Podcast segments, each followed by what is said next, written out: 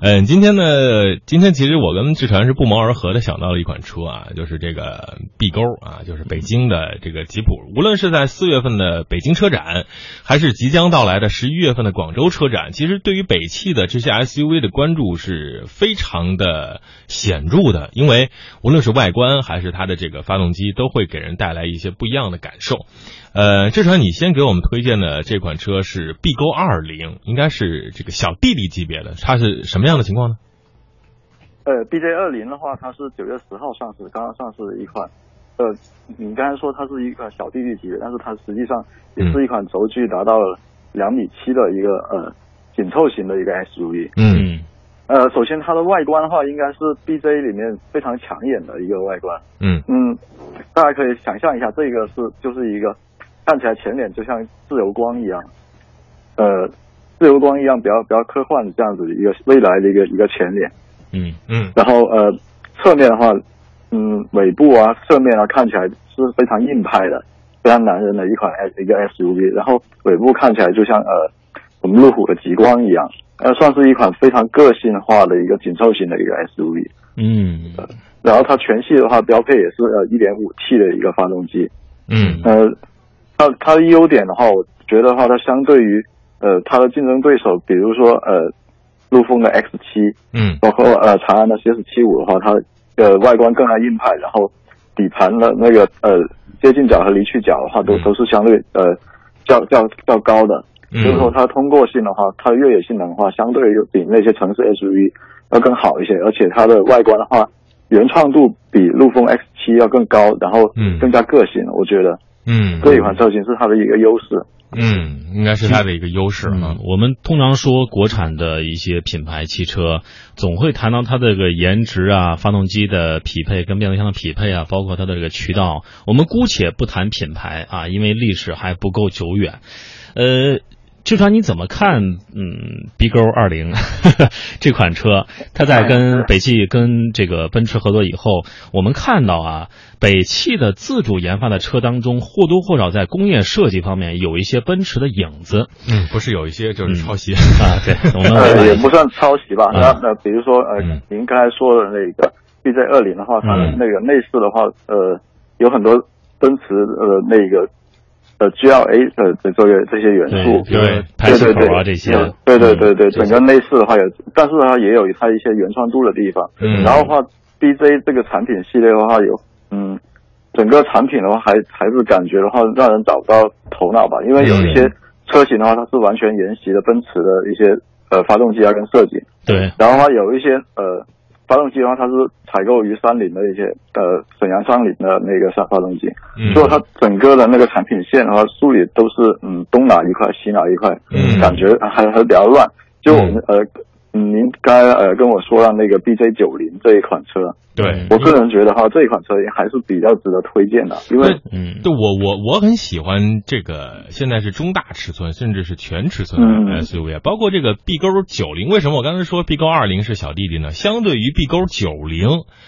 它的这个尺寸、发动机的动力，三点零 T 或者是四点零 T，现在刚刚是到工信部了啊，已经看到一些图片了。说实话，挺爷们儿的。那这款车你了解吗？呃，B J 九零号，为什么我觉得非常推荐呢？它其实大家可以想象成这一款就是一个换了标的奔驰 G L，这一款全尺寸的一个 S U V。它，这也可以说是奔驰的一个私生子。呃，对，因为它无论它的发动机用的是奔驰的真三点零 T 的发动机，然后它的底盘用的也是跟 G L 一样，包括它的内饰。呃，跟 GL 也是一模一样的，嗯，它就是它外观有所差别，外观的话，嗯，有有一点路虎的感觉，但是但是那个那个大灯的话，这些里面的构造还是奔驰的这样子的风格，特别是然后前面的话还是对，嗯，前面的还是还是典型的一个呃吉普的一些风格，然后尾灯的话就是那个呃对，对，之前我我我想问啊，我想问一个问题啊。这个那 B 勾九零这个车呢，到底是我们吸收了奔驰的技术，还是奔驰把它的一些技术给了我们呢？呃，这个应该算是奔驰把它的一些技术给了我们，因为呃，北汽的话也跟奔驰有合资，嗯，然后呃，GL 的话应该算是呃，奔驰的话，嗯，老了些车型，老车型的话，那个呃，算是产品下沉吧，然后换了换了那个呃 BJ 的标之后，然后继续再卖。嗯，对，然后里面包括里面内饰完全都没有改。嗯，那你觉得这款 B 勾九零啊，它的这个跟真正的奔驰，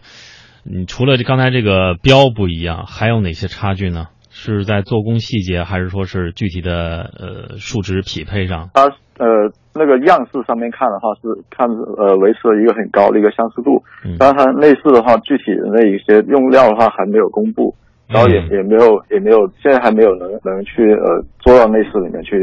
去体验，然后嗯，反正原创度是比较高一些，嗯，然后而且据我可能了解，可能它的那些用料会会为了那个节省成本的话，嗯，我觉得会有一些缩减，但是它整个呃呃动力跟性能的话，应该不会有差别，包括它的呃底盘的调教。嗯，对。但我我现在担心的一个问题就是，中国的这种中大型 SUV，它迈不去的一个坎儿就是价格。嗯，那你你你说 B 勾八零啊，四点零 T 都奔到四十多万了，那九零如果上个四点零 T 的话，那得多少钱呢？那这样的一个价格，我们的国人消费者能去给他买单吗？哎这个的话，我觉得的话，嗯，买的人不会特别多，因为、嗯因为实际上那个我们中国的消费观念是，那个车的价格越往上走的话，它的产品力不是最重要的，品牌品牌力才是最重要的。嗯然后对整体的话，会会觉得呃，要这这款车是挂着北京两个字的，嗯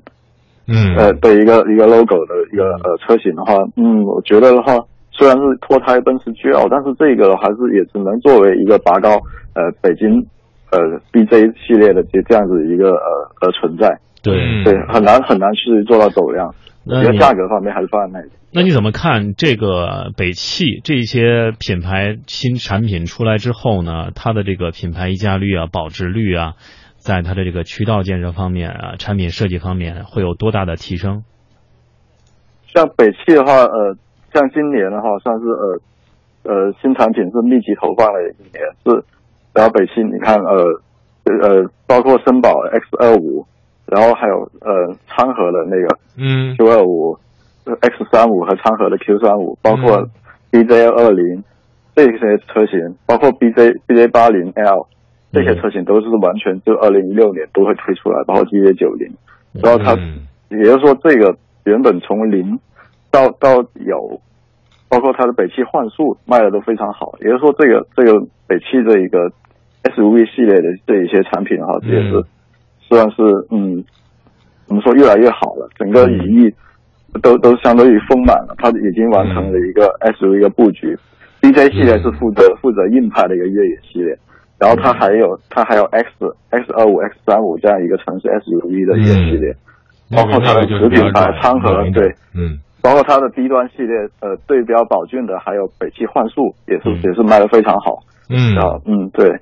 好，我们在最后点时间再说说其他的车型啊。最近搞了一个跑了几千公里啊，上万公里的一个一个新车的活动，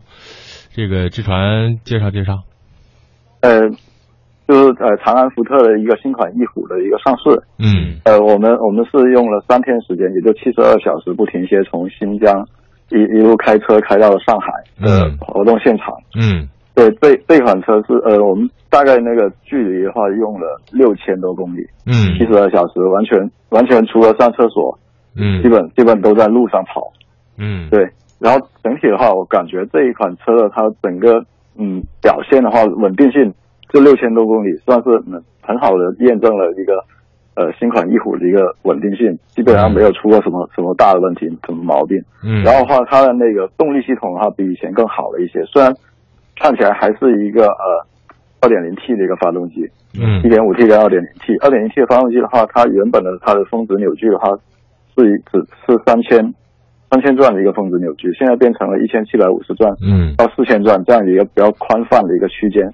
它整个呃提速方面的话，就比以前要更好了一些。然后另外还有个小细节就是，嗯。以前嗯福特的那个呃自动变速箱上面它的那个加减档是在那个档把上面的，用、嗯。用按钮摁的。嗯。呃，现在它把这个取消掉了，然后呃变成了一个拨片，嗯。的方向盘拨片，这样子的话就就更加方便了，就不不会特别奇葩。嗯。嗯，方对然后拨片的话，会还是会有一定的适应时间吧？呃，拨片的话，总体来说会比那个按钮要更好一些，因为我我既然都已经手放在挡把上面了，我为什么不上下动一下？为什么用摁摁钮？对吧？对，我们看到这个新款翼虎的价格是在最低是在十九万元啊，十九万三千八到二十七万五千八。我们知道这个国产的 SUV 的这个上限价格是二十万。这些啊，三线的品牌已经是打到这个二十万内的这个区间了。您怎么看这个翼虎的这个竞争对手，以及它在未来市场当中的竞争表现？翼虎一一直以来的话，它都是以呃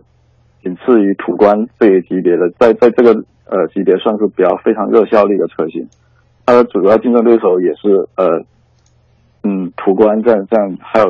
它现在整个还有 CRV 啊，包括呃刚刚上市的这个 RAV4 荣放。嗯嗯，它在发动机方面的话，它相对于呃途观啊，包括这些车竞争对手方面，它的 1.5T 跟 2.0T 的发动机的话，功率都非常大，比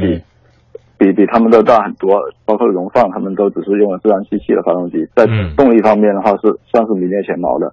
包括呃翼虎的话，它呃的保有量客户也也是非常多。对，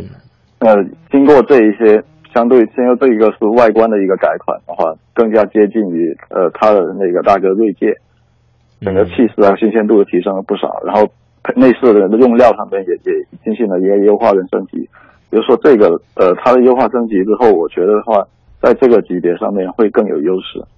嗯，好的，嗯，好，那看看时间，今天的上上周新车的介绍环节就到这儿了，非常感谢志传每周二。给我们带来最新鲜的车坛消息，谢谢志传，再见，再会。好的，谢谢主持人。嗯，再见。